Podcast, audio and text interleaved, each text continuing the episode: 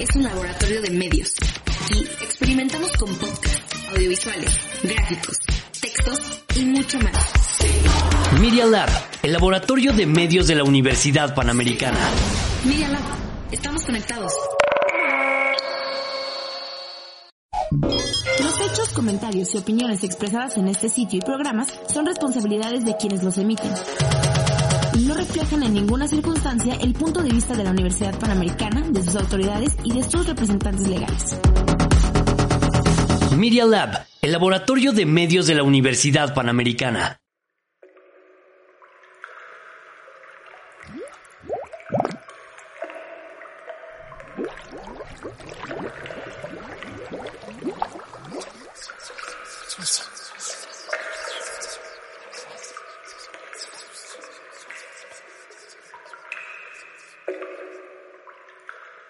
El pozo.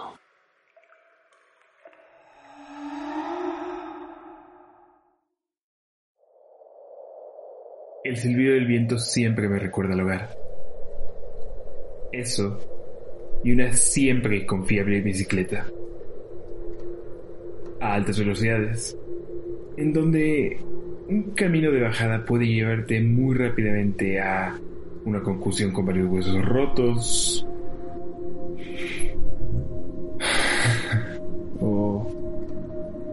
Ese precioso instante en el que uno podría volar tan tranquilamente como un ave y olvidarse de todo.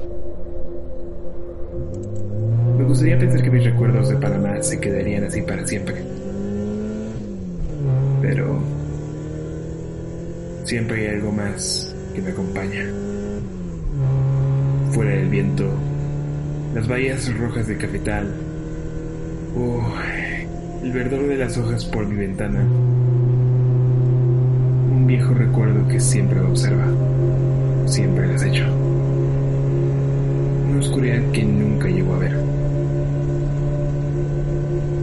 Como el murmullo de un oscuro río en aquel lejano abismo de la montaña. Una caída al vacío.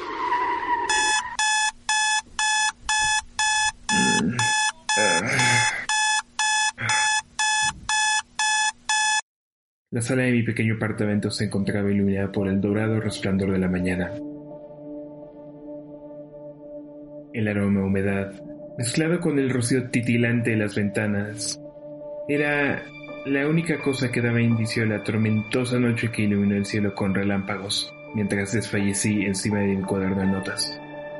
Al levantar mi rostro de la mesa de la cocina, solo puedo pensar en cómo mi espalda no va a perdonarme y cómo mi mente va a tener un fallo fatal por falta de sueño.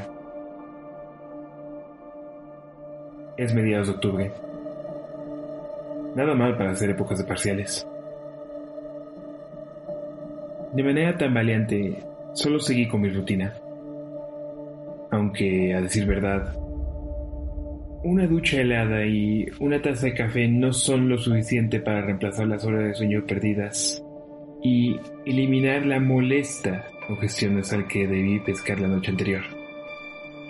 Nada recomendado de mi parte, pero ¿qué les puedo decir? La carrera no se va a terminar por sí sola.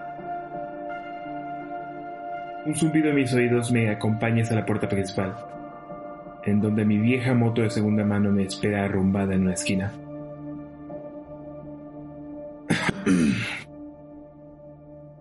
Espero no enfermarme. Un aspirante a cirujano con gripa no es muy sanitario que digamos, y en especial con los trabajos de campo en esta semana. Mi cicatriz en la pierna aún me pica cada vez que la veo. Posiblemente me consiga un tatuaje en esa parte. Ya saben, para agregarle a este estilo hippie que tengo con la barba. El reflejo de los charcos entre el camino empedrado es cegador. La calle está tranquila. Solo unos niños jugando enfrente al complejo apartamentos y una pareja con un perro terranova. Y volvemos a mi rutina. El olor me relaja. Me empiezo a mover con rapidez entre los estrechos callejones y las largas avenidas. Mis padres detestan mi decisión de no aceptarles un automóvil para moverme por la ciudad. Pero si hay algo que en verdad aborrecen, es mi viejo pedazo de chatarra, que es el nada cariñoso nombre que le dieron a mi motocicleta. No los juzgo. No es para nada seguro y es muy diferente andar en casa que en la segunda ciudad más grande del continente americano. Pero este viejo pedazo de óxido fue lo primero con lo que les declaré mi independencia hace dos años, así que no me arrepiento de nada. Con ese pensamiento en mente, volteé a mis alrededores. La colonia muestra sus resplandecientes casonas. Los locales abren y el talán San Juan Evangelista invade las calles. Estaba feliz. Un poco mareado por la falta de sueño, pero aún mantengo la razón por la que no abandoné mi vehículo. Nada se compara con esto. En especial en esta área. Las hojas naranjas y amarillas tiñen el suelo. Me recuerdan a las montañas, ese contraste de tonos en el otoño. En silencio me dirigí a la derecha, lejos de un embotellamiento que tenía enfrente mío. El ronroneo de mi motocicleta ahoga mi respiración. Todo iba bien hasta ese momento. Pasé por mi callejón preferido y entonces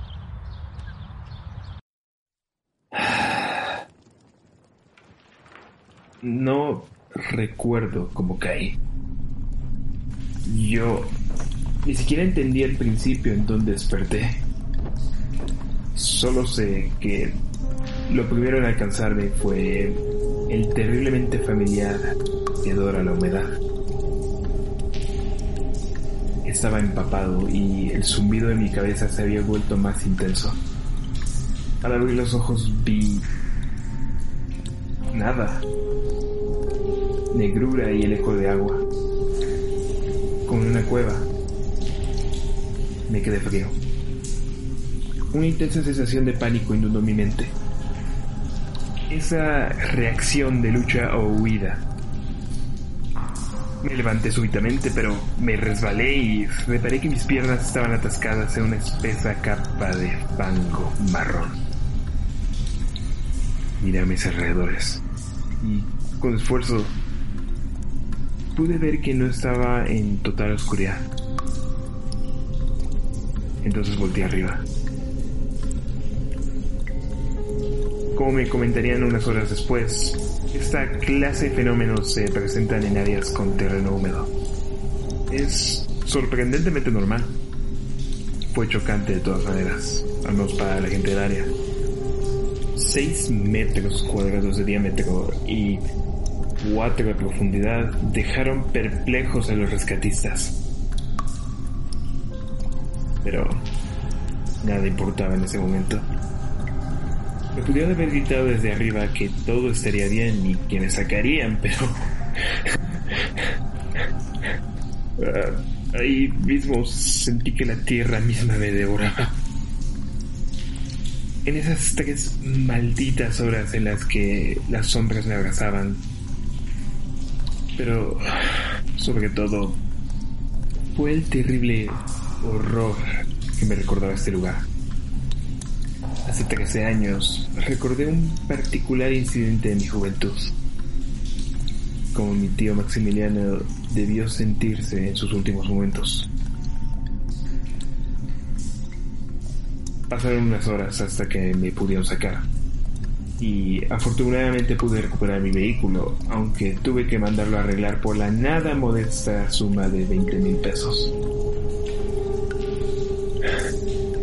Me impacté más el verlo de fuera.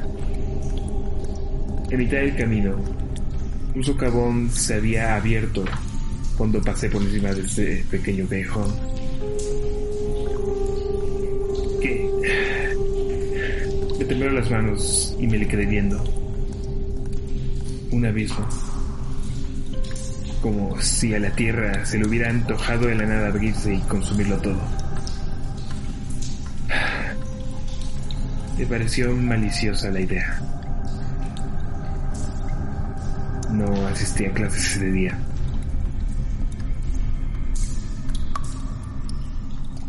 Ahora bien, ustedes siguen aquí. No hay nada en especial sobre lo que les he contado. Sí, un poco peculiar lo admito, pero no parece meritar a hacer más que una graciosa historia para contar en una reunión. me gustaría dejar este relato aquí. No tienen ni idea de cómo me gustaría. Pero eso sencillamente no, no va a pasar. Al fin y al cabo, ustedes están aquí. Exactamente. A esos dos tipos de personas que han estado conmigo desde hace cuatro meses. Antes eran más, pero últimamente creo poder dividir a todas las personas en dos categorías. Primero, están las personas con las que interactúo todos los días. Mis padres, mis compañeros, mi novia, bueno, mi exnovia y mis profesores. Ya saben, los sospechosos usuales. Y luego está usted, a quien está dedicado todo esto. Sé que me puedo oír. No necesito ni hablarlo, no, no, no, no. Usted sabe lo que siento y lo que pienso todo el tiempo. No es muy callado que digamos. Es lo primero que noté en mis dos semanas después del incidente. ¿Se acuerda de las prácticas? Obviamente es que se acuerda. Estaba ahí. E incluso le he recalcado en esta historia. Ustedes, sin ofender, como un mosquito. Mientras preparaba el área de trabajo, podía sentirlo detrás mío. Y no me refiero como mis compañeros, observándome desde el fondo del salón. Mejor dicho, usted estaba en mi hombro, cual guacamaya. Lo ignoré bastante bien y usted lo sabe, pero he descubierto que no es el que se puede mantener callado no por mucho tiempo y sino que entre más lo ignora uno, más complicado se vuelve.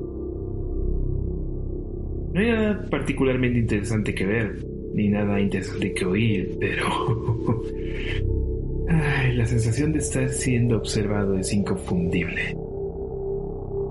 Mi pequeño apartamento dejó de ser tan solitario mis interminables tareas se volvieron más y más complicadas de seguir. Incluso empecé a guardar mis notas en el refrigerador por la falta de sueño al escuchar sus murmullos toda la noche. Pero aún así continué. Y a usted no le gustó. Me di cuenta de ello en los últimos meses. No soy muy bueno manteniendo apariencias físicas, si mi barba me ha enseñado algo. Pero no estoy tan despistado para despertar una mañana con un ojo morado y una lluvia de mensajes de mis amigos para mostrarme el imposible video de mí dándole una paliza a un amigo mío. Y los mensajes de preocupación de mis padres en Navidad. Ni el otro video en donde se me ve yéndome de una reunión con la hermana de mi novia y su recuento de cómo empecé a actuar de manera peculiar. Eso dolió. Ni siquiera me dio tiempo a explicar lo que pasó cuando mis amigos cortaron contacto. Ahora, no sé de dónde vino. Bueno, eso es en parte mentira. Sé que vino del socavón en la calle, eso está claro. Y creo que los recientes descubrimientos arqueológicos podrían darme una idea. Pero ese no es el punto. yo creo que hay una mejor pregunta en mi mente. Usted ya sabe lo que es, pero lo comentaré de todos modos. Ya sabe, para el resto de la audiencia si no le importa. ¿Qué es usted? Venga, no sea tímido. Lo espero. ¿Nada? ¿Nada? No, ¿ha sido suficiente que le haya contado esta recapitulación de los hechos para quitarse su pena? ¿Qué no le ha sido suficiente el hecho de recibir ardor en mi pierna por meses? ¿Qué no le... Ah. ¿Con qué tiene curiosidad? Sí, lo he sentido. Incluso cuando duermo. Ese peculiar ardor se presenta en mis sueños. Me sorprende que no lo haya visto, en especial considerando dónde estamos ahora. No es la primera vez que lidio con alguien como usted. Al menos no directamente, pero créame cuando le digo, me tocó de cerca. Mi tío Maximiliano era paleontólogo. Centroamérica fue su campo de trabajo y siempre me traía cosas de sus viajes dentro de la selva.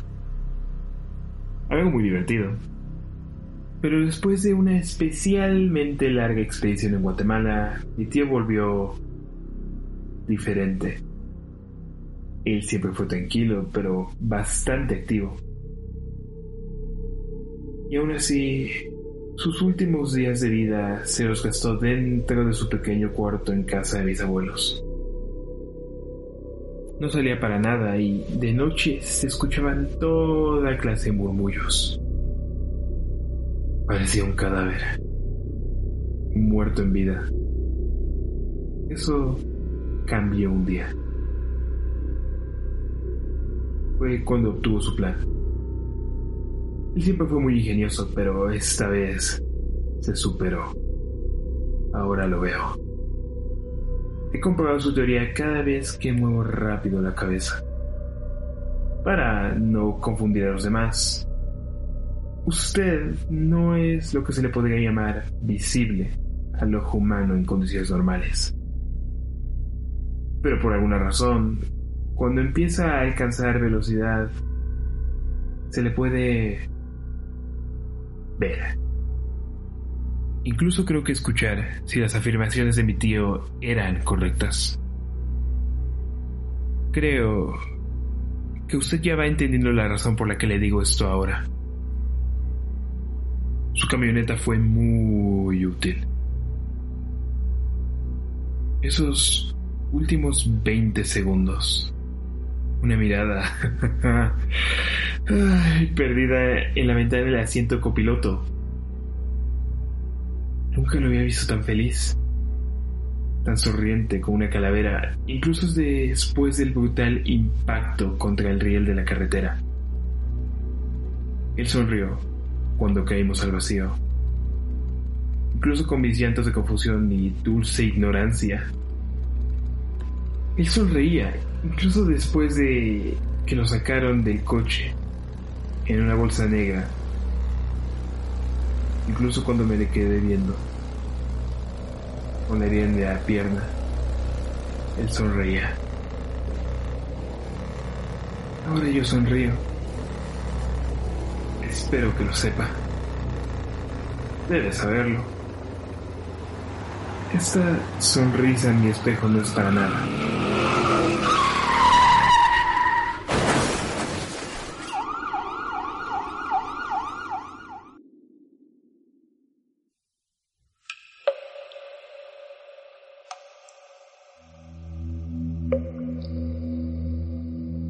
Esta sería nuestra historia por hoy. Mantente atento para nuevas historias más cerca de lo que crees. Porque recuerda, uno nunca sabe lo que puede salir debajo del pozo.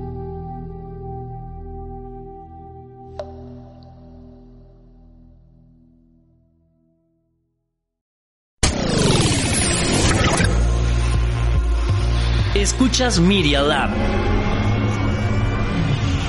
experimentando sensaciones auditivas.